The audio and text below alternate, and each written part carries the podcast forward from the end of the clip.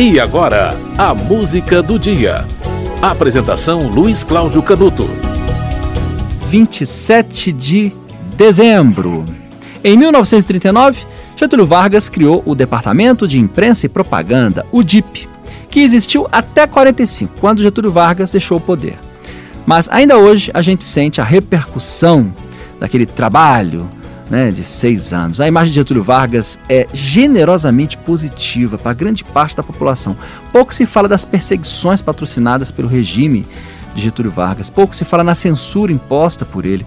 Getúlio Vargas é visto como um bonachão sorridente que ajudava o povo, criou a CLT.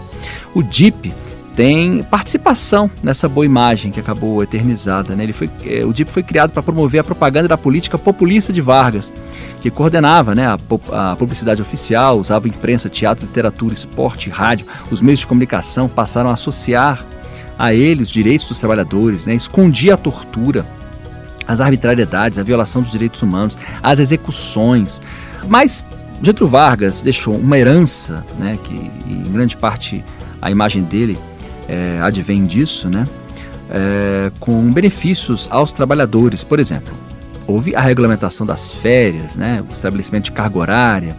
Entre outras mudanças, um decreto uniformizou o ensino. Houve a criação do, da, da MC, né? Educação Moral e Cívica, né? Os alunos participavam de eventos cívicos. O DIP criou cartilhas para escolas, imprensa, criou a Hora do Brasil, que depois virou a Voz do Brasil. A foto de Getúlio Vargas passou a ser obrigatória em todas as lojas do Brasil. Né? Uma coisa bastante é, inspirada, um modelo de, de propaganda é, inspirado no culto à personalidade do ditador, né? mais ou menos como fazia Mussolini e Hitler, né? Que usavam a máquina administrativa para fabricar notícias. Uma revista foi lançada chamada Cultura Política, né, que falava da cultura brasileira. É, em 40, o DIP interveio no estado de São Paulo até 45, há cinco anos de jornal com intervenção.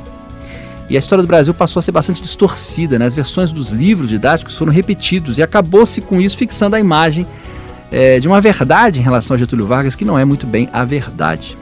Você vai ouvir O Bonde de São Januário. Essa música traz uma curiosidade. Depois da música, eu vou contar qual é.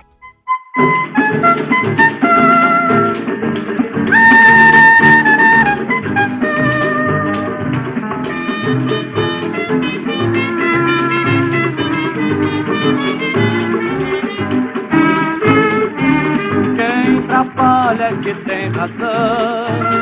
Eu digo e não tenho medo de errar.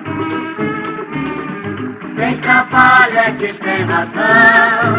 Eu digo e não tenho medo de errar. O bom de São Januário leva mais um operário, sou eu que vou trabalhar. O bom de São Januário leva mais um operário, sou eu que vou trabalhar.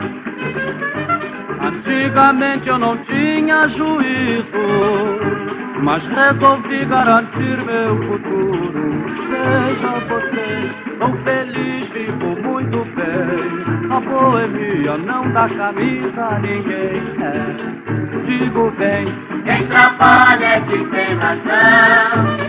Eu digo e não tenho medo de errar. Quem trabalha é que tem razão. Eu digo e não tenho medo de errar.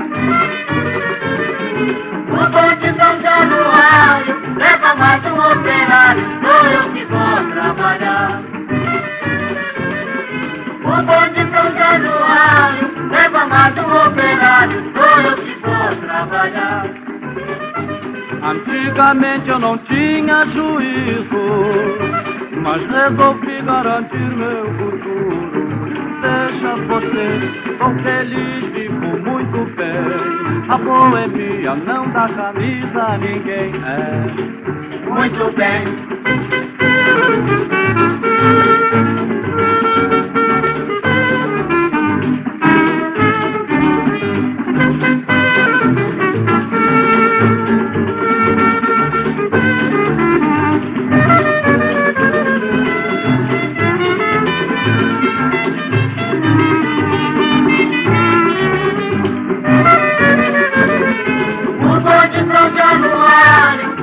alma do operário sou que vou trabalhar.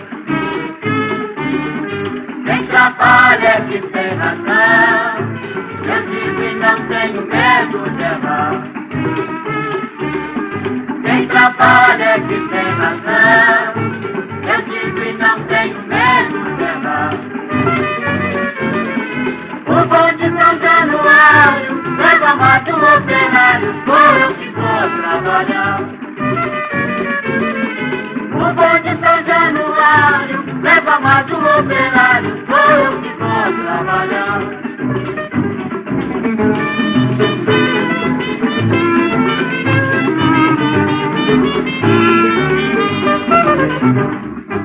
Você ouviu o Bonde de São Januário, de Ataúfo Alves e Wilson Batista, na voz de Ataúfo Alves.